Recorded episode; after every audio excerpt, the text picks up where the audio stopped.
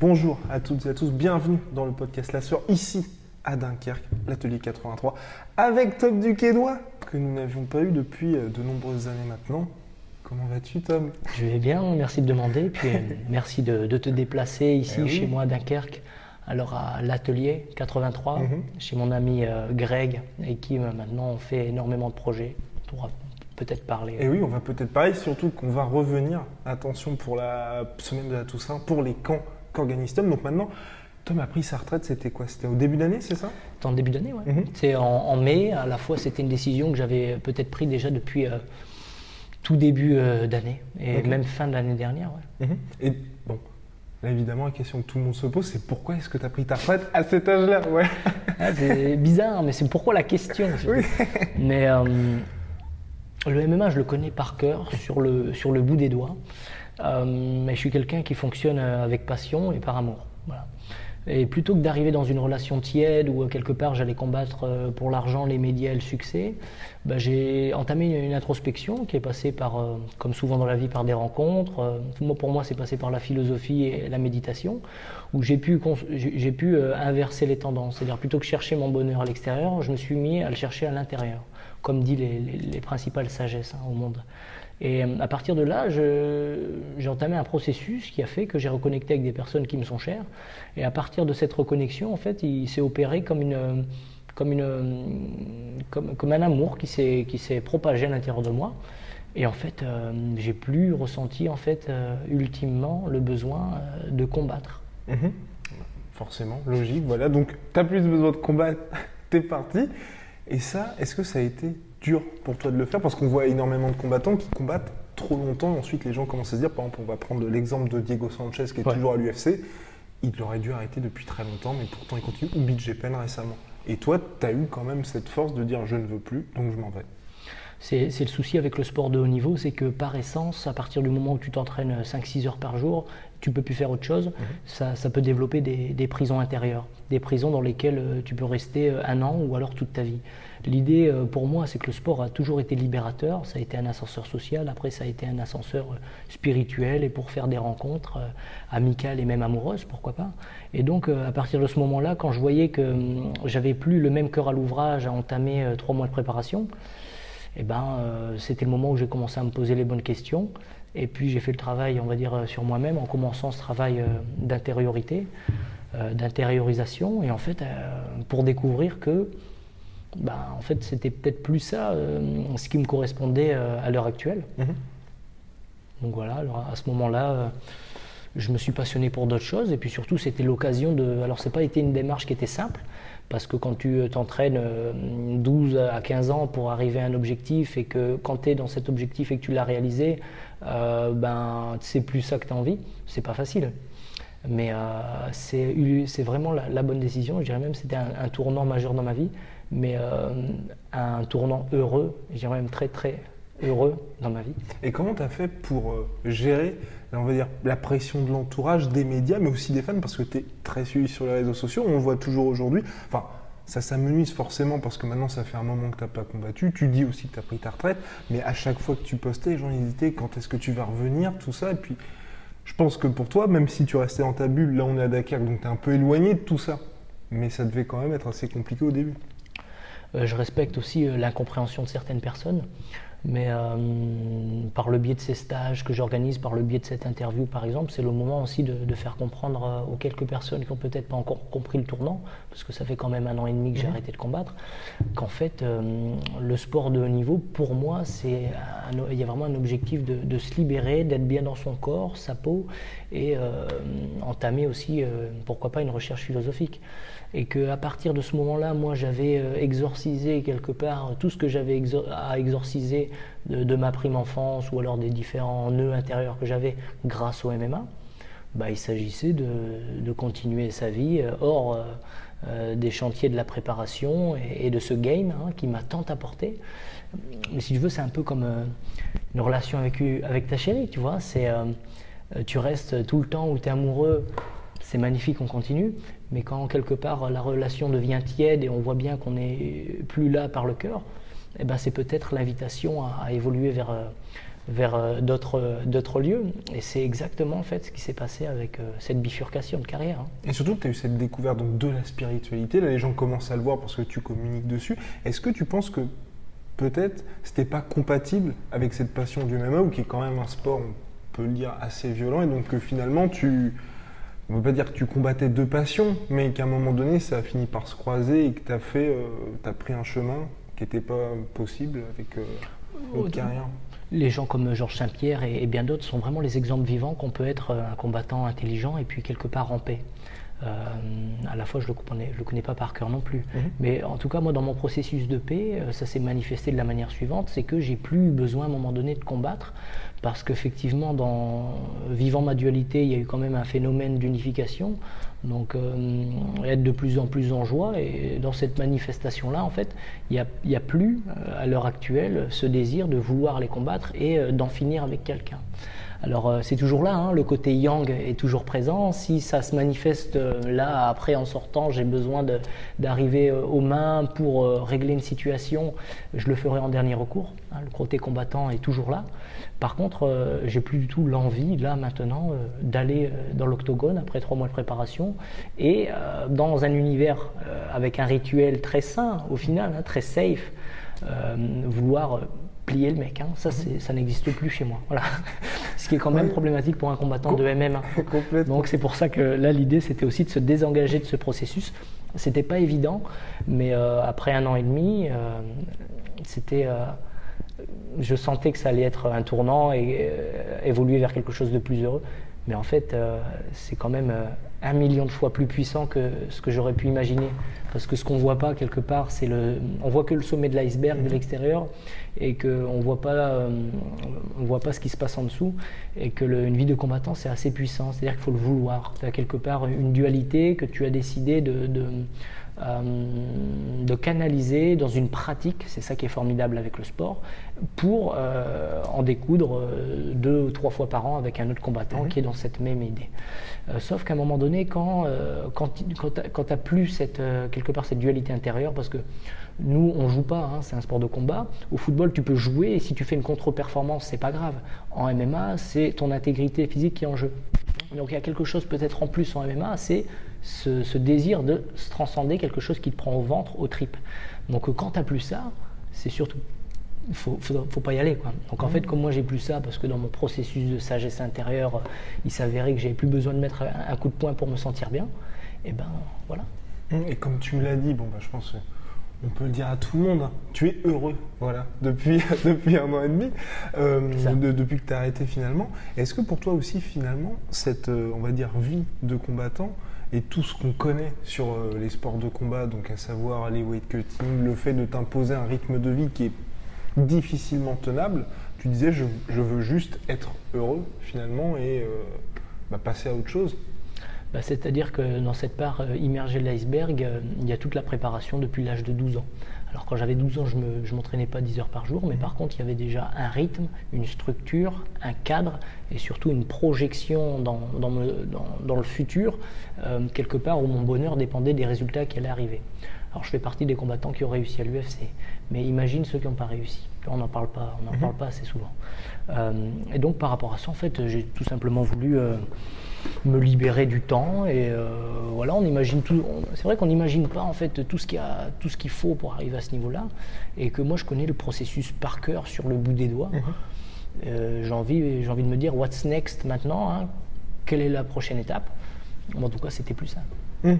Et donc là, maintenant, aujourd'hui, la prochaine étape, c'est les retraites spirituelles chaque week-end chaque week-end, ça bouge pas mal. C'est vrai que j'ai commencé timidement à communiquer dessus. C'est vrai que tous les week-ends se remplissent avec des gens qui viennent euh, un peu de, toute la France et qui ont envie d'investir quelque part dans cette recherche intérieure.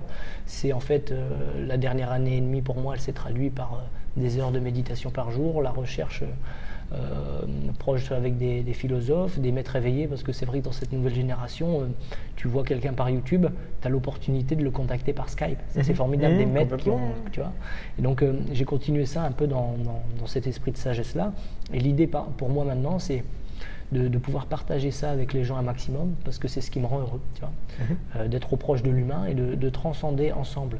Alors maintenant, c'est plus par euh, les coups et les échanges, euh, c'est plutôt par l'hypnose, le reiki, le travail de manière holistique, essayer d'établir un nouveau cadre et une structure pour que la personne, pareil, exorcise sa dualité intérieure et pouvoir faire un vrai travail sur soi.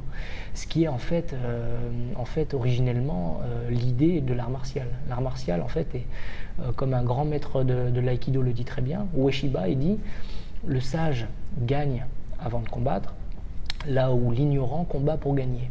Donc ça ne veut pas dire que si tu es sur un ring, si tu veux gagner, c'est-à-dire que tu es un ignorant. Ça veut surtout dire que le sage, lui, a déjà gagné avant parce qu'il a compris que l'idée, c'était pas de se projeter sur les résultats, mais comme on le dit dans le Tao, le bonheur, c'est le chemin. Donc, pas la téléportation dans un futur hypothétique qui n'existe pas. Mhm. Et puis là, on se rappelle de tous les combattants qui ont essayé et qui réussissent pas. Donc euh, maintenant, ça se manifeste comme ça, mes activités. Donc il y a les retraites spirituelles. Donc il y a des groupes sur Instagram qui résument un, peu tout ça et qui présentent euh, ce, que, ce que je pratique. Et il y a surtout, quelques fois par an maintenant, le MMA Camp Dunkerque. Donc euh, ça, tu vas même y assister au prochain. Ça se déroule ici à Dunkerque. D'ailleurs, on s'entraîne ici à l'atelier 83, donc où les gens vont, faire une série d'activités et d'entraînements pendant la journée, euh, où en fait ces activités sont un peu basées comme un entonnoir, où en fait le résultat c'est en savoir plus sur ça recherche intérieure, faire une espèce de bon quantique dans son intériorité. Et c'est vrai que si je me base sur les témoignages, il y a quand même des, révélations puissantes avec des personnes qui, font des mutations professionnelles, qui, bougent, c'est des choses qui bougent dans leur vie, euh, parce que la semaine a été intense. Donc, euh, par exemple, avec Greg, on a mis une méthode de préparation physique adaptée au MMA. Alors lui, c'est un spécialiste dans le TRX, dans les kettlebells, le travail à poids de corps, et puis les circuits training. Donc euh, on travaille beaucoup avec ça euh, pendant la semaine du camp, donc une fois par jour. Il y a l'entraînement de MMA et on voit à quel point du coup le, MMA est relié en fait à l'énergétique et au spirituel. Donc là, l'idée, c'est de présenter une série d'épreuves où les personnes vont venir. Donc c'est assez hétéroclite. Il y a tous les niveaux, tous les sexes, tous les âges. Euh, juste une seule, une seule chose est demandée, c'est avoir l'ouverture et surtout avoir l'envie d'en savoir plus dans sa recherche intérieure. Donc en fait, c'est l'idée pour moi de synthétiser tout ce que j'ai vu pendant ma carrière en matière d'alimentation, de spiritualité, de méthodes d'entraînement physique et martial. Et euh, on se retrouve surtout avec euh, un contexte assez calme. Hein. Il, y a, les dunes des Flandres, les dunes sauvages du Nord, la mer du Nord qui a été rendue célèbre par Jacques Brel, qui est absolument magnifique. Donc tout un décor où on va tous se déplacer à, pied et pendant une semaine, euh, dans la joie, dans la bonne humeur, avec, un certain goût pour la transcendance, on va faire le taf, mais surtout passer une belle semaine ensemble. Et donc ça, c'est quoi? C'est un mode de vie qui te permet, on va dire, d'être tout le temps à ce niveau-là de bonheur Parce que j'imagine comment tu fais pour remplacer, finalement, pour combler ces espèces de pics d'adrénaline et d'endorphine que tu avais avant? Parce qu'aujourd'hui, bon, c'est quoi? Ça veut dire qu'aujourd'hui, tu à un niveau qui est toujours aussi haut, alors qu'avant, ça faisait, c'était un peu en dents de scie? Ouais, avant, c'était vraiment les ups and downs.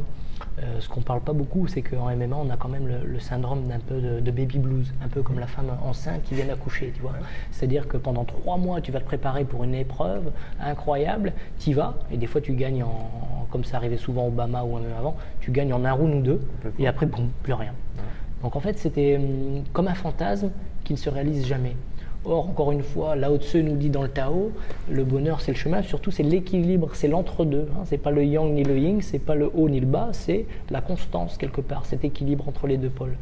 Donc euh, quand j'ai compris ça, je l'ai adapté à ma vie. Et c'est vrai qu'à l'heure actuelle, je le vis euh, tous les jours, parce que je suis dans, la chance euh, ou plutôt même le luxe de faire ce que je veux quand je veux à l'heure actuelle je choisis mes activités. C'est vrai que j'ai même pas l'impression de travailler parce que quand je partage euh, ces, échanges-là, des échanges humains avec les personnes, c'est incroyable. Et quand je prends une séance d'hypnose euh, avec une personne et que je vois la libération de la personne en fait à la fin de la séance d'hypnose, hein, donc ça c'est intense, ça peut durer même 2-3 heures la séance des fois parce qu'on va loin dans le process, et, voir cette, cette libération à la fin la personne qui, prend de l'indépendance et qui a formulé elle-même sa compréhension, ben, c'est même plus puissant qu'un chaos euh, à Las Vegas ou à Kansas City devant 10 000 personnes. Et je le sais parce que j'ai fait les deux. Après, c'est comme mon avis, mais c'est ça aussi euh, la manière dont je vis la, transcendance que j'aime. Tu as les philosophes de la transcendance, moi je suis un philosophe peut-être de la transcendance, anciennement combattant. Eh ben, c'est comme ça que je le vis, mes, mes pics d'adrénaline, j'en ai plus besoin parce que quand je vois la libération de certaines personnes à la fin d'un stage, ben, tu es juste là, mais ça, là tu fais le vrai travail. La personne elle est libérée euh, ad vitam aeternam et c'est pas euh, comme moi je me souviens bon ben je mets un KO bon what's next? Mm. bon il y aura plus d'argent plus d'opportunités plus de succès mais c'est ça, ça, fluctue hein, puis c'est quelque chose que tu maîtrises pas vraiment. Tandis que là tu, tu peux vivre euh, le process avec la personne hand to hand heart to heart cœur à cœur. Et, c'est des, des, expériences et des amitiés qui durent pour toute la vie ensuite. Et, et ça quand j'ai vu ça en fait j'ai fait mais bien sûr que c'est beaucoup plus puissant qu'une carrière de combattant. Nous poursuivons donc avec Tom qui va euh, toujours dans ses multiples projets, va sortir son premier livre. Ça y est, alors que donc tu avais eu déjà ta mini-série qui était sortie mm. euh, sur une plateforme, donc à chaque fois il y avait des mini-épisodes. Maintenant, c'est le livre. Ou alors là, tu restes par contre toujours dans les sports de combat et toujours dans les MMA. Voilà, donc euh, préparez vos combats, qui va sortir aux éditions Fora, qui va sortir le 7 octobre. Et donc, pur MMA, mais à la fois il y a une grande euh, fenêtre ouverte sur toute la préparation mentale, physique, et je dirais même l'approche globale du combat. C'est dans une dimension holistique aussi que j'essaie d'approcher le combat, parce que pour moi ça s'est jamais euh, uniquement résumé à un affrontement de deux personnes, mais plutôt il y, a, toute une introspection, il y a toute une approche, que ce soit dans la sacralité, dans le rituel, et puis surtout dans l'espoir d'aller mieux quelque part. Donc euh, ça peut être aussi une thérapie. Donc, ce que je parle dans, le livre, c'est euh, 10 techniques euh, debout, au sol et de transition debout-sol. Donc, on parle du MMA. Donc, ça, c'est la première partie. Et ensuite, je fais intervenir différentes personnes qui vont nous parler de l'aspect mental, l'aspect philosophique du MMA, comment utiliser la sophrologie, comment, comment incorporer l'hypnose dans sa performance vers le MMA. Et, euh, il y a aussi des amis qui sont experts euh, dans, dans l'alimentation, qui vont être experts dans le domaine du physique, comment préparer euh, un combat et que ça ait une cohérence physiquement avec euh, la performance qui va arriver. Pas commencer à faire de la muscu par exemple. Donc là, l'idée c'est de, donner une préparation globale et euh, bien finie.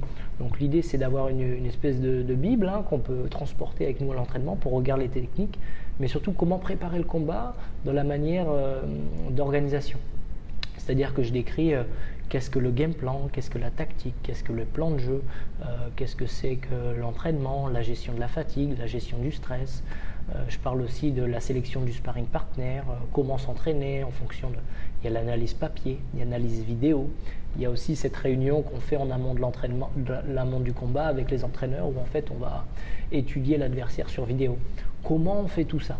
Donc là l'idée c'est synthétiser un peu 15 ans d'expérience dans un bouquin euh, le plus réduit possible, parce qu'il n'est pas très long, de manière à ce que les personnes puissent s'accompagner euh, de ça. Et c'est en fait pour des personnes qui sont euh, soit extérieures à la pratique du haut niveau, c'est pour des professionnels, des amateurs qui vont faire leur premier combat amateur, ou, tout simplement pour le tifosi qui veut simplement en savoir plus sur l'aspect multidimensionnel de l'approche du combat. Parce que combat, en fait, c'est beaucoup plus profond dans l'entraînement euh, qu'on peut le penser. Oui, donc tu restes toujours finalement un peu dans le jeu. Et le fait de parler comme ça à des amateurs, comme parce que finalement tout le monde peut te contacter directement, est-ce que ça, tu préviens aussi du, on va pas dire des, risques, mais des tentations qu'il peut y avoir quand on est à fond dans le sport, mmh. et, tu, vois, et de tout ce qui peut bah, accompagner ce lifestyle?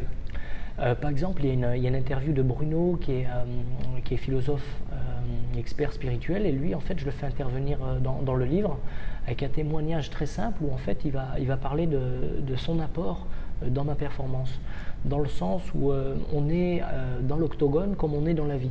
Donc, quelque part, tout ce qui n'a pas été résolu à l'intérieur, donc au microcosme, ça va se manifester dans le macrocosme, c'est-à-dire dans l'affrontement dans le combat. Donc des fois, il va y avoir des pertes de lucidité, des pertes de maîtrise. Je fais exprès de parler de maîtrise et pas de contrôle. Le contrôle, c'est l'ego, la maîtrise, c'est vraiment ce lâcher-prise qui te permet d'être dans la justesse technique. Donc on va voir à quel point dans ce livre, euh, en utilisant des, outils justement pas mentaux, mais des outils spirituels et, qui font appel à la grande conscience, comment on peut se transcender par le biais d'un combat et surtout comment rendre la pratique plus fluide dans les faits, mais surtout une pratique qui soit libératrice. Parce que le, haut niveau, comme je disais, ça, ça crée aussi une grosse dualité. Donc il faut, faut peut-être un mode d'emploi. Donc euh, ce mode d'emploi, il a été développé parce que j'ai toujours, euh, un peu comme un bon élève, j'ai toujours écrit euh, mes méthodes, les enseignements que j'ai reçus au Brésil, en Thaïlande, aux États-Unis et mon ressenti en tant que combattant. Donc là, l'idée, c'est de, de, synthétiser et faire un résumé de tout ça dans un bouquin pour rendre les préparations les plus agréables possibles. Hein, parce qu'en fait, le sport, en vérité, c'est pourquoi? C'est sport bien-être, c'est pour apprendre à se connaître et se libérer avec un certain progrès dans son intériorité. Donc euh, ce bouquin, il est, il est, comme tu disais, euh, puriste, mais euh, ça ne concerne aucunement uniquement la performance dans le combat. Mhm. Ça, c'est un prétexte, ça, c'est un appât. Et, et si ça n'arrive pas, on, s'en fiche, parce qu'on aura passé un agréable moment à s'entraîner, évoluer, euh, avec son groupe d'entraîneurs et euh, se transcender par le biais d'un sport. Euh, un sport magnifique. Et tu dis on est dans l'octogone comme on est dans la vie. Moi j'ai l'impression que tu as complètement changé en 4 ans. Ou est-ce que c'était finalement l'image que tu voulais renvoyer qui est où aujourd'hui finalement tu es toi-même alors qu'avant tu faisais un peu ce qu'il fallait faire pour attirer le public, les fans et aujourd'hui enfin tu as ce lâcher prise je pense que j'ai toujours été euh, naturel, vraiment, depuis tout petit. Euh, maintenant, c'est sûr que le tome d'il y a 4 ans, il n'y a rien à voir avec celui d'aujourd'hui. Parce que quand j'avais 20 ans, j'étais aussi euh, appelé à, me réaliser de manière égotique et que bah, je voulais être le champion, je voulais avoir de l'argent, je voulais réussir. Quelque part, je voulais réaliser ce qui m'avait été inculqué. Sauf qu'en allant, et ça c'est la beauté du MMA, c'est que cette dualité déjà, tu vas la canaliser. Mais à un moment donné, tu la canalises, mais l'idée, c'est pas de la canaliser, de faire du MMA toute ta vie. C'est de la canaliser et, comme disent les alchimistes, le travail des alchimistes hyper intéressant pour le MMA, c'est de transmuter ça en quelque chose d'autre, pour quelque part découvrir ton or intérieur. Donc c'est peut-être ce qui s'est passé euh, grâce au MMA, c'est qu'en m'apportant son lot de difficultés par le biais des combats et des préparations, et des combats de plus en plus haut niveau, bah, ça m'a mis face à des peut-être euh, des, des, duretés, des résistances. Et pour aller au-delà de ces résistances, j'ai dû utiliser autre chose que l'entraînement. Mhm. Hein, l'idée, des fois, c'est pas de s'entraîner plus, mais de s'entraîner moins. Et puis, euh, comme je dis souvent, aller euh, cultiver votre côté yin, hein, le côté féminin que, que, je parle dans, dans, le livre, qui va être hyper important pour le combattant. Parce que le, combattant est souvent yang, donc il va aller toujours dur. On a la croyance en tant que combattant où il faut aller fort, fort, fort, etc. Oui, peut-être, mais à un moment donné, euh, si tu veux pas que ce feu s'essouffle, il va, falloir que tu ailles chercher d'autres outils. Et là, on parle de la méditation, on parle de la philosophie, on parle des apports euh, de tous ces arts qui ont l'air un petit peu euh, extérieurs et spirituels, mais qui fonctionnent main dans la main dans la préparation du, du combattant de haut niveau. Et pour toi, tout ce que tu as incorporé aujourd'hui, est-ce que c'est quelque chose qui pourrait tu penses être mis en pratique sur ce nouveau tome? Dans les sports de combat ou à d'autres personnes Parce qu'il y a toujours des gens qui te mm. demandent justement des conseils et toi, je pense à un moment donné, tu vas te retrouver face à des gars qui vont peut-être venir à l'atelier ou qui vont te contacter, qui vont te dire écoute, je suis un combattant professionnel ou par exemple Sadine Parnas que tu connais, qui va te dire est-ce que tu peux m'apporter toi ce que tu sais? Et le fait que toi, tu plus envie de donner des coups, est-ce que tu te sens quand même capable ou euh, avoir l'envie tout simplement de conseiller des personnes dans cet objectif-là? Bien sûr. Euh, l'idée maintenant, c'est bien sûr de, partager tout ce que j'ai appris, parce que quelque part, si ça peut fluidifier euh, l'avancée d'une personne, ben, c'est un plaisir immense. je me suis rendu compte de ça assez jeune dans ma carrière, parce que je donne, des stages depuis l'âge de 16 ans, et que quand je voyais des fois des, stagiaires qui, appliquaient la technique que je leur donnais en compétition, et que ça victorieusement, ça fait super plaisir. Maintenant, l'idée, c'est pas ça. L'idée, c'est, je vais vous donner toutes les techniques que vous avez besoin, et elles fonctionnent puisque c'est les techniques que j'ai fait au haut niveau. Vous pouvez regarder les combats, mais c'est pas ça le plus important. Le plus important, participer, mais le plus important, c'est, c'est pourquoi, c'est pourquoi, hein, pourquoi je combats. C'était une vieille interview de Karate Bushido il y a 5-6 mhm. ans. Pourquoi je combats? Je sais pourquoi je combats. Ben, je ne savais peut-être pas à l'époque. Mais une fois que je l'ai su, ben, je me suis arrêté de combattre. Donc c'est essayer de donner ça aux gens, c'est cette, euh, cette, introspection. Parce que le combat, il ne s'agit pas euh, d'aller combattre contre quelqu'un, il s'agit d'aller combattre contre soi-même. Et quand tu dis que tu as su, c'est tu as su quoi? Tu combattais pour quoi finalement? Qui t'a fait dire j'arrête? Bah... Ready to pop the question? The jewelers at BlueNile.com have got sparkle down to a science with beautiful lab grown diamonds worthy of your most brilliant moments. Their lab grown diamonds are independently graded and guaranteed identical to natural diamonds, and they're ready to ship to your door. Go to BlueNile.com and use promo code LISTEN to get $50 off your purchase of $500 or more. That's code LISTEN at BlueNile.com for $50 off. BlueNile.com code LISTEN. Je savais qu'il y avait une certaine dualité intérieure. Mmh. Et à partir du moment où j'ai euh, su la transmuter et arrêter de la canaliser, euh, j'ai plus eu besoin de donner un coup de poing. Et ça s'est manifesté du coup par la fin de ma carrière. Donc maintenant, c'est ce que je partage dans les stages, c'est ça. C'est euh, faites du MMA parce que c'est une école de la vie, c'est quelque chose qui m'a permis d'évoluer dans bien des domaines, mais faites-le, et c'est pour ça que je parle beaucoup de la conscience et de la méditation, mais faites-le en pleine conscience, parce que vous allez, euh, vous, allez, vous allez avoir direct accès à la vraie puissance du MMA. Et la vraie puissance du MMA, c'est la puissance martiale, celle qu'on retrouve dans les arts martiaux traditionnels. Parce que le MMA, en fait, bénéficie de, de beaucoup de hype parce que c'est le sport du troisième millénaire et que c'est peut-être le sport le plus efficace, c'est vrai. Mais euh, en allant, il a quand même oublié une, une, euh, la substantifique moelle de la pratique martiale qui est euh, en aucun cas liée au résultat, mais qui est d'avancer dans sa quête personnelle. Mmh. Bah, pour citer Tom Duquesnoy, donc c'était en 2016. L'UFC c'est un show, mais aussi un business. Donc c'est vrai que ça s'est éloigné un petit peu des valeurs martiales pour ça.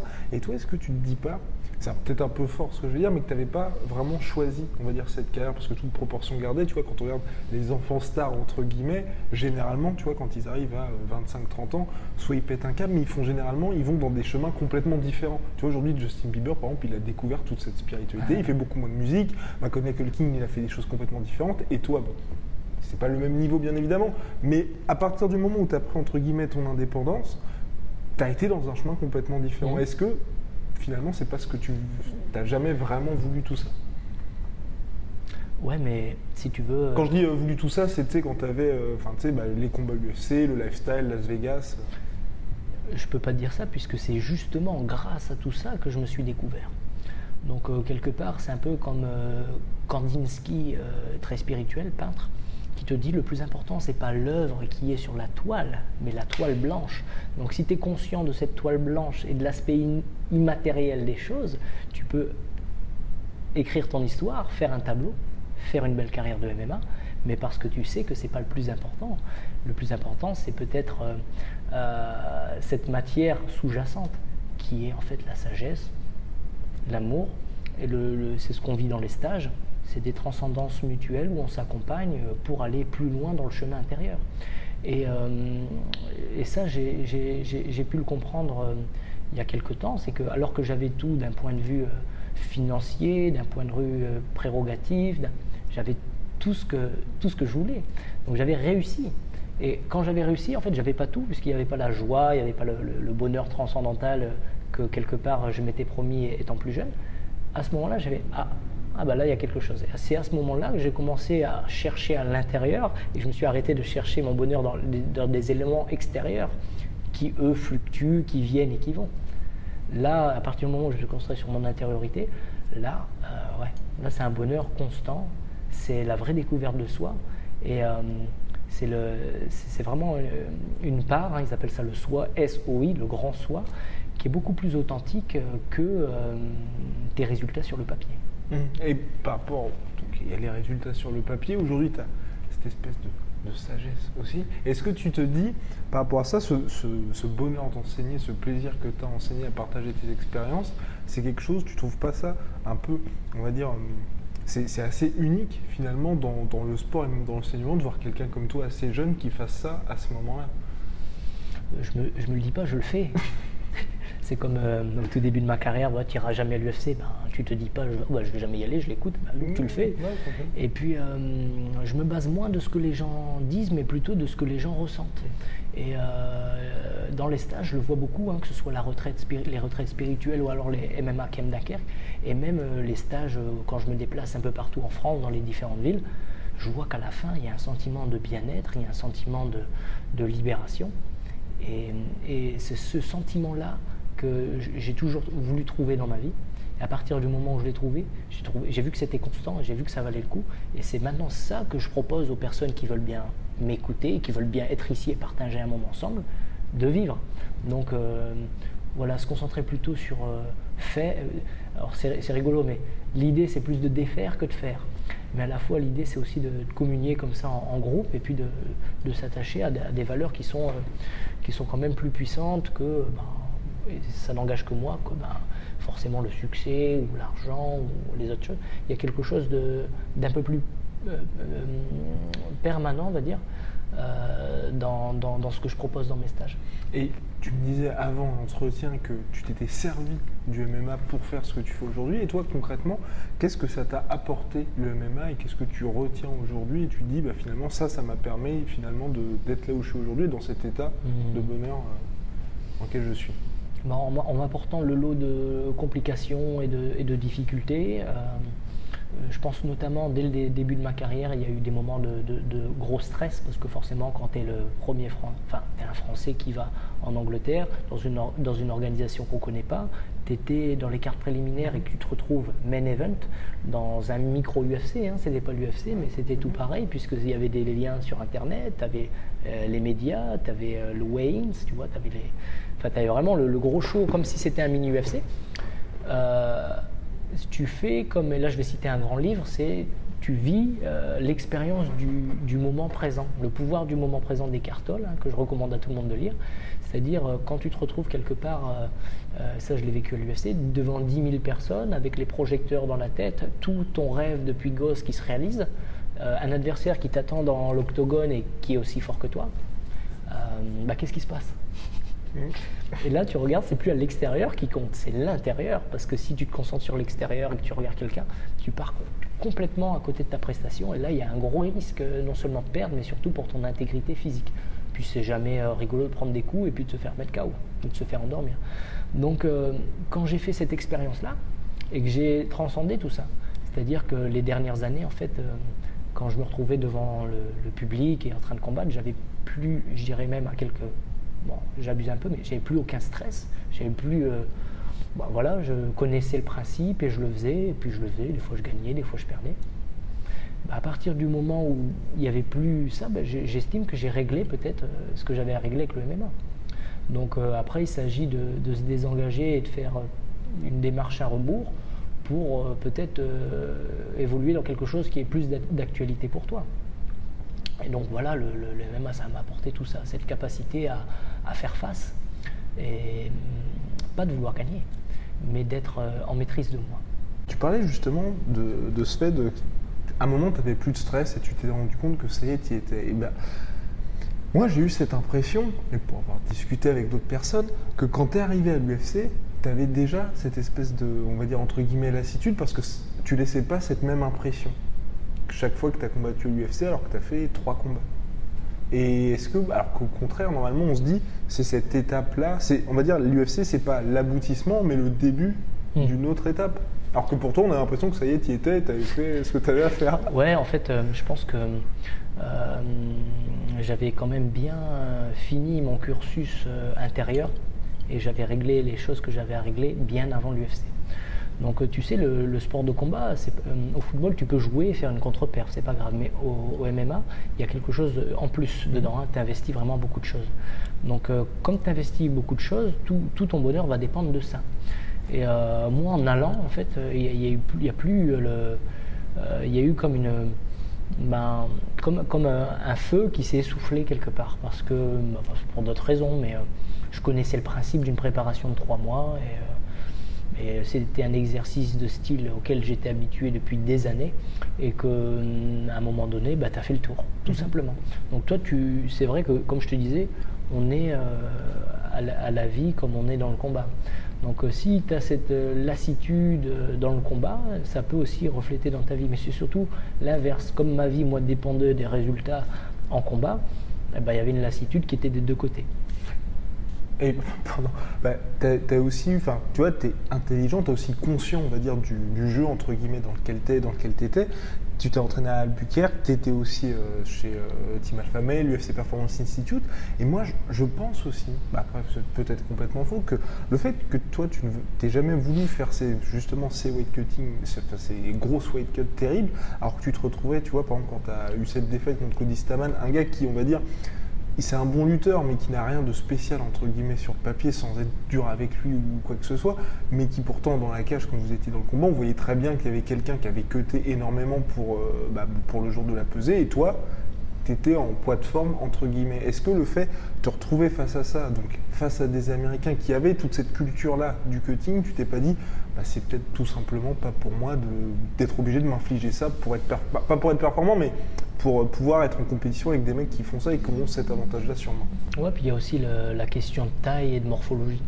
C'est-à-dire qu'on n'en parle pas souvent, mais c'est vrai que hum, si tu veux être euh, dans un poids où, as, où tu vas avoir la qualité de pouvoir euh, aller au plus haut niveau, euh, c'est un poids qui n'est pas du tout ton poids de forme. Mhm. Moi où je me sentais bien à 70 kg, il fallait que je descende en 61 kg pour euh, avoir euh, le maximum, le meilleur rapport poids-puissance pour être bien dans ma catégorie.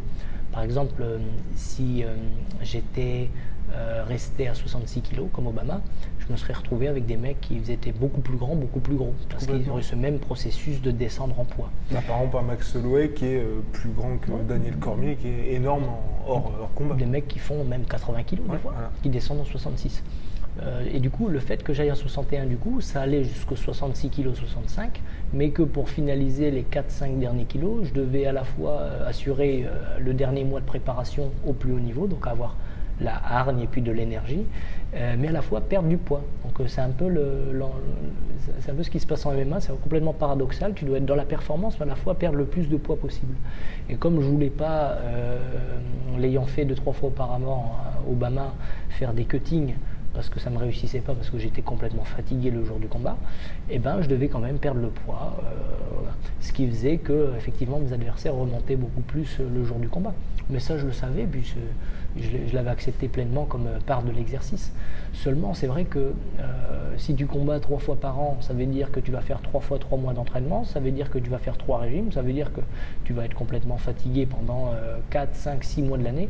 Donc c'est pas une vie d'avoir euh, la moitié de l'année être en, souffrance pour une performance qui peut-être ne sera même pas la victoire. Donc à partir de ce moment-là, c'est aussi le, le- le risque du sport au haut niveau, qui est une très belle aventure humaine, mais qui peut aussi développer des, prisons intérieures. Donc il faut faire attention à ça. Il y a toute une, partie qu'on ne connaît pas à l'envers du décor chez les combattants. Euh, et donc c'est aussi ça le haut niveau. Quoi. Mais euh, ça, je l'avais, accepté. hein. Je savais ce qu'il en coûtait pour être à ce niveau-là, et puis je, faisais. Et puis à partir du moment où ça m'a, moins plu, eh ben, il s'agissait de se libérer de ça. Et en termes de degré de bonheur, alors, sachant que là, Tom, il est à 20 sur 20 maintenant, mais si tu devais... suis à 100 sur 20. 100 sur 20, il est à 100 sur 20 maintenant. Et quand tu étais, est-ce que tu étais heureux, on va dire, quand tu étais à l'UFC, ou, au con- ou au contraire, tu préférais cette période où tu étais Obama, et il y avait ce côté, euh, bah, on va dire, la petite pépite, tu vois, qui monte, qui monte, qui monte, et alors qu'à l'UFC, ça y est, tu étais, on va dire, un combattant parmi tant d'autres, mais tu sais, tu pas ce côté main event, porteur de ceinture, tout ça. Bah, en fait, euh, il y a aussi tout ce moment entre le Bama et l'UFC. Le début du Bama et le début de l'UFC, ça couvre quand même euh, 4-5 ans. hein. Donc il y a toute une évolution personnelle qui fait que tu évolues en tant qu'homme. Parce que derrière chaque combattant, c'est surtout un homme. Et euh, j'ai pu faire oui, des, découvertes qui faisaient que ben, j'ai évolué et qu'à à partir de... C'était quoi la question déjà? Euh, ma question, c'était, est-ce que tu étais heureux, et on va dire, à l'UFC Ah. et Obama, est-ce que tu étais finalement plus heureux quand tu étais Obama et plus C'est enfin, différent. Moi, j'ai toujours été heureux dans le processus. Après, euh, à partir d'un moment, j'ai eu quand même une épiphanie, hein, prise de conscience, entre parenthèses, euh, qui a fait que, euh, bah, que j'avais envie de faire autre chose, tout simplement. Mais j'étais heureux de A à Z. Après, bien sûr que tu es moins heureux pendant un mois où tu dois être dans la performance et à la fois perdre du poids. Bon, bah, par contre, tu es heureux du processus que ça peut t'apporter parce que ça va représenter une victoire. Voilà. Et après, quand j'ai fait ce travail un peu plus philosophique qui consistait à même, euh, j'ai- ressenti que j'étais même plus intéressé par la victoire. Bon, ben là, tu te désengages complètement. Mais euh, dans tous les cas, j'ai toujours été plutôt euh, heureux parce que je, je visais quand même, même si je le savais pas avant, euh, une pratique libératrice. Donc quelque part, quand tu fais des combats, même si on n'en parle pas, c'est pas pour gagner de l'argent. Et même si tu veux gagner de l'argent, C'est pourquoi? C'est pour être heureux. Donc il y a toujours cette, euh, cet espoir d'arriver à quelque chose de mieux de ce qui était avant. Sauf que ce que j'ai compris en allant, c'est que tu n'as pas besoin d'avoir euh, l'espoir d'arriver mieux dans un futur hypothétique. Parce qu'en fait, tu te sens tellement bien maintenant, en, en inversant la tendance, en regardant ce qui se passe à l'intérieur. Et peut-être que je n'ai absolument rien compris de ce tout ce que tu m'as dit, mais là j'ai l'impression que tu es dans un carpe diem complètement. Et c'est ça, j'ai- compris ça. Carpe diem, ouais. Carpe diem, on va, dire ça. Mais si on se projette un petit peu, le MMA arrive en France, parce qu'il va, il va nous le dire, il va nous annoncer sa date de retour dans cette interview. Euh, le MMA arrive en France, mai 2020, il y a l'UFC, tu commences à te dire, bah, peut-être que je pourrais revenir. Est-ce que toi, tu... bah, forcément, Carpe diem, non, tu n'y penses pas maintenant, mais est-ce que tu ne fermes pas la porte pour autant? Parce qu'il y a certaines personnes, tu vois, qui disent, bah, j'ai pris ma retraite, par exemple, André Ward, qui avait fini sa carrière de boxe, il a dit, je ne me reverrai plus jamais. Les gens continuent de lui demander, mais il dit, non, c'est non, c'est non, c'est fermé à double tour. Toi, on a quand même l'impression que tu dis, c'est, je suis retraité, mais je pourrais éventuellement revenir. Bah, J'ai pas fermé la porte, euh, je l'ai pas ouverte non plus. Euh, mais à la fois, euh, bah, c'est-à-dire que si je dis, euh, je soutiens Mordicus que dans les 20 prochaines années, je ne combattrai plus, ça veut dire que je me projette et que je me téléporte dans quelque chose qui n'existe pas. Moi, je vais parler de ce que je connais, et ce que je connais, c'est euh, bah, les 18 derniers mois sans combat. Et ben, ça a été, euh, ça a été libérateur. Ça a été le combat, c'est un microcosme, c'est une dimension de la vie. Et après, tu as une étendue de, de, dimensions et de d'états de conscience qui sont tellement jouissifs. Et je me dis, j'ai même, il- en reste tellement. Voilà, c'est tout simplement ce que je me dis. Est-ce que, par exemple, tu te dis, ce qui a été le cas pour Georges Saint-Pierre, tu vois, de, de se dire, le Georges Saint-Pierre d'aujourd'hui, avec cette pause qui a été salutaire pour lui, est meilleur que le Georges Saint-Pierre d'il y a euh, un an et demi, par exemple? Est-ce que toi, tu te dis que le Tom du Quénois Ouais. de novembre, enfin, Ça, c'est évident. voilà, et Ça, c'est qu'aujourd'hui, tu évident. serais meilleur qu'avant Et, et je le vois quand, euh, par exemple, je fais des séances de frappe au sac. Mhm. Je m'entraîne rarement maintenant au sac et en MMA, mais quand ça arrive, il y a, je vois l'importance du, du travail sur soi dans la performance, dans le sens où je frappe plus fort qu'avant au sac, par exemple. Je sais que ma, ma- ma- ma capacité de frappe s'est améliorée. Et je pense que c'est dû au fait que comme je suis plus dépendant du résultat, j'ai peut-être accès à un lâcher-prise qui va euh, provoquer une aisance technique, une, liberté dans le corps, qui est plus attachée au résultat. Et quand tu es plus attaché au résultat, tu as toute cette énergie qui est présente au moment, maintenant, ce qui fait que tu es plus fort. Euh, donc je sais qu'il y a ça qui s'est déverrouillé. Euh, je me téléporte pas dans le futur en disant que je combattrai plus jamais. Ce que je dis, c'est que depuis temps que j'ai arrêté le combat, je suis beaucoup plus heureux. Mhm. Ouais, bah c'est vrai que c'est différent, mais on peut éventuellement se dire que comment ça se dire Peut-être que je vais revenir. Enfin, donc là, comme tu dis, quand tu frappes au sac, as un peu, enfin, tu, tu- tu sens que tu frappes plus fort. Et est-ce qu'il y a des choses que tu adaptes, on va dire, par exemple le TRX et des entraînements que tu développes pour, en, en tant que toi, euh, artiste martial, tu vois, progresser aussi vers, ce, vers cette Mmh. voie-là? Tu vois Ouais. Parce que en dehors de la performance, hein, mais juste, euh, enfin, pas être un monstre d'entraînement, mais tu vois ce que je veux dire, tu vois Ouais.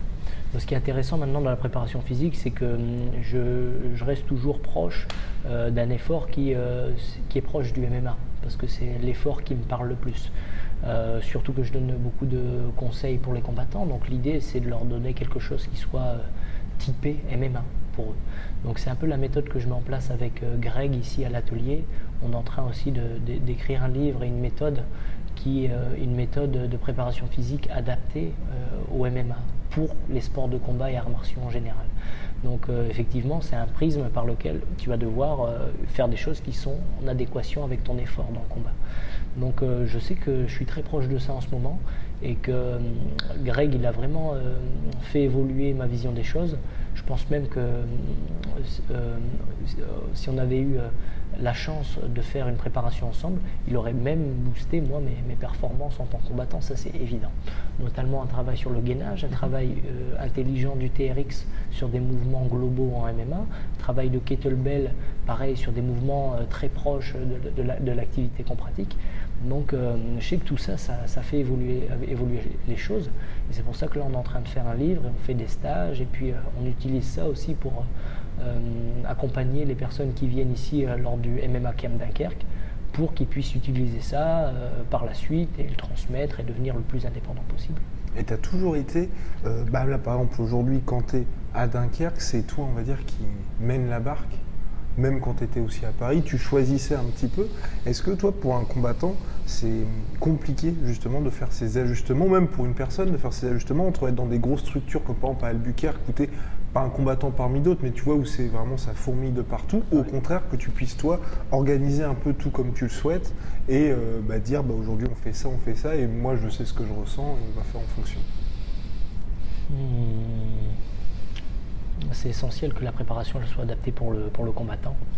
Euh, après, suivant le sens de la, question, vraiment, euh, moi, c'est ce, qui, ce qui a pu être aussi fatigant dans, dans ma carrière, c'est que euh, j'ai toujours dû euh, tout faire tout seul, mhm. dans un sens où bah, quand j'ai déménagé à Paris, l'idée c'était de construire mon équipe, faire le combat. À la fois, je devais me donner le coup de pied aux fesses pour moi-même m'entraîner. Et après, quand c'était à Albuquerque, c'était pareil. Quand c'était au Brésil ou en Thaïlande, c'était pareil. Et quand je suis à débarquer à Vegas ou alors en Californie, c'était la même chose. C'était cette idée de bon les gars, qu'est-ce qu'on fait? Je compose mon équipe pour arriver à un résultat. Euh, je fais venir mon coach Bourama, qui est vraiment mon coach formateur à mmh. Paris, avec David Baron entre autres, plus dans mes années, mes années un peu plus jeunes. Et eh ben, je le faisais venir et voilà, on faisait le truc. Donc c'est vrai que j'ai pas fait partie d'un. J'ai toujours fait les choses moi-même, donc ça c'était un, travail en plus. Là où par exemple dans les centres de formation, on a juste à se laisser aller et voilà, et, ça, et ça découle. Donc je sais que ça aussi, ça a été euh, une épreuve qui m'a beaucoup apporté parce qu'il y avait euh, tout l'aspect euh, hors de la cage à gérer, tu vois, l'aspect des business, les partenariats, les opportunités pour les marques, ma propre progression, chercher de l'inspiration. Donc il y a eu ce travail aussi, encore une fois, holistique, de s'intéresser à, tous les paramètres hors du combat pour progresser. et tu dirais que toi, dans ta carrière, le fait d'avoir pas eu un manque de stabilité, on va dire d'avoir énormément bougé, c'est quelque chose, toi aujourd'hui avec du recul, tu dis c'était une chance ou au contraire tu aurais aimé, par exemple quand on voit voilà, des Georges Saint-Pierre, des John Jones, les, mecs ont toujours eu le même coach, ont toujours été au même endroit quoi qu'il arrive ça peut, ça peut te limiter. Moi, c'était, moi, dans tous les cas, tu sais, tu as remarqué, tu commences à me connaître et c'est toujours une chance. Hein. Mhm. surtout le passé, c'est toujours une chance d'évoluer. C'est une proposition de, d'aller mieux. Hein. Rumi nous dit euh, la blessure, c'est la brèche par laquelle entre la lumière. Tu vois Donc, je pense un peu comme ça. Euh, le manque de stabilité, il a été éreintant parce que tu dois faire tout toi-même. Mais à la fois, il m'a, il m'a apporté énormément de choses puisque j'ai eu la chance très jeune d'aller chercher les techniques à la Nova União au Brésil, aller chercher le clinch au Muay Thai. J'ai eu la chance aussi d'être à Paris et d'être avec plein de boxeurs euh, Thai formidables et en embarquant mon coach toujours avec moi. Et après, j'étais aux États-Unis pour adapter ma lutte au MMA parce que quand je suis arrivé aux États-Unis, euh, j'avais un bon pied-point, mais j'allais vite fait sur les fesses parce que j'avais pas encore adapté ma garde parce que la garde MMA n'a rien à voir avec un sport pied-point. Donc à partir de là, j'ai travaillé sur la lutte et je connais. C'est pareil, on m'a jamais vu en lutte ni au sol, mais je connais des milliers de techniques et ça me passionne. Quoi. c'est tout ça que je donne aujourd'hui euh, par le biais des stages. Donc bien sûr que ça a été fatigant, mais ça m'a apporté d'un autre côté. Voilà pour te répondre. Bien. Et nous allons finir donc cet entretien. Mais tu dis voilà, ça te passionne. Et tu ne dis pas, comme tu enseignes à chaque fois, que un, de temps en temps, quand tu te retrouves avec tes élèves, peut-être que tu es plus fort qu'eux, on va dire entre guillemets physiquement, parce que bah, pour reprendre un exemple, Greg Jackson ou Firas Zabi, ils ont beau avoir euh, des montagnes de connaissances, aujourd'hui physiquement ils peuvent plus réussir à appliquer ce qu'ils ont. Alors que toi, bah, tu es dans ton prime là. Et t'as pas ça qui te titille un peu lors, lors, des sparring ou lors des sessions par exemple de grappling ou quand tu fais du JB, tu te dis bah là je peux y aller euh, full blast. Mais on fait un petit peu pour jouer. Hein, pour jouer. Pour jouer, on, va mettre toutes les protections et puis on va lâcher les chevaux. Et puis, euh, bon, ben, j'ai plus le même niveau qu'avant physique. Hein. tu dis ça, t'es es gentil en vérité. Donc, euh, Dans quel sens est-ce que tu veux dire, t'as plus le même niveau physique? bah, C'est -ce que, je suis capable de faire euh, trois rounds à l'époque, maintenant je le fais sur un round. D'accord. Ah oui, au niveau endurance, c'est ça dans Ouais, en manière de, quantité, d'entraînement, tout ça. Donc forcément, ça se réduit. Donc, tu vois, si demain je dois combattre dans trois mois, je sais que je serai au, top, tu vois. Mhm. Mais ça voudrait dire passer par trois mois d'entraînement. Donc, il faudrait trois mois pour revenir au super prime. 4 mois. 4 mois, d'accord, ok. Un mois de reprise et puis 3 mhm. mois de préparation euh, usuelle. Euh, donc la question c'était. Donc là c'était euh, plus, on va dire quand tu es en entraînement, tu te dis, il y a cette petite voix qui fait allez Tom, vas-y à fond parce que là tu peux toujours. Il y a la petite voix qui dit tu pourrais, mais c'est pas toi. Donc euh, l'idée là, à ce moment-là, Ouais, mais c'est le dépassement de soi, c'est pas. non, l'idée c'est d'accéder au soi, c'est pas de dépasser le soi. Il est terrible, il est terrible. Bon bah ok, bah voilà, bah, ça me paraît très bien. Merci beaucoup. Merci d'être déplacé ici à oui. Dunkerque.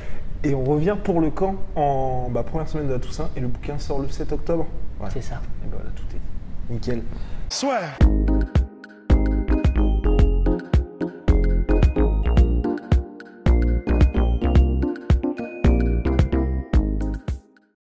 Et voilà, c'est la fin de votre épisode du podcast La Sœur. Si ça vous a plu, n'hésitez pas à nous mettre les 5 étoiles sur Apple Podcast ou sur Spotify. Vous pouvez aussi nous laisser un petit commentaire, ça nous aidera beaucoup.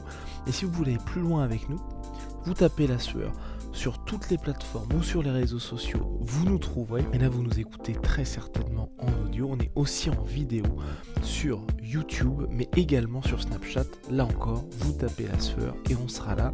Merci de votre fidélité et à très vite pour de nouvelles aventures.